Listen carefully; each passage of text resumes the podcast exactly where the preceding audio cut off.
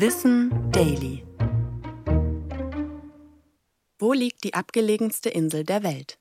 Irgendwo im südlichen Atlantik. Da liegt Tristan de Cunha. Dieser kleine Fleck Erde gilt als die abgelegenste bewohnte Insel der Welt. Etwa 3200 Kilometer entfernt taucht das brasilianische Festland auf. Rund 2800 Kilometer entfernt liegt Südafrika. Selbst bis zur nächsten bewohnten Insel, St. Helena, müssen 2400 Kilometer zurückgelegt werden. Und auch auf Tristan de Cunha selbst ist nicht viel los. Rund 250 Menschen bewohnen die Vulkaninsel. Sie leben hauptsächlich von Langustenfang und Landwirtschaft.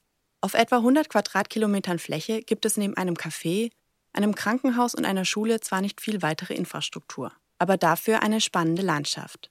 Von der Erhebung Queen Mary's Peak haben BesucherInnen beispielsweise einen Blick auf den Kratersee. Außerdem brüten neben verschiedenen Seevögeln auch mehrere Albatrossarten auf Tristan de Cunha.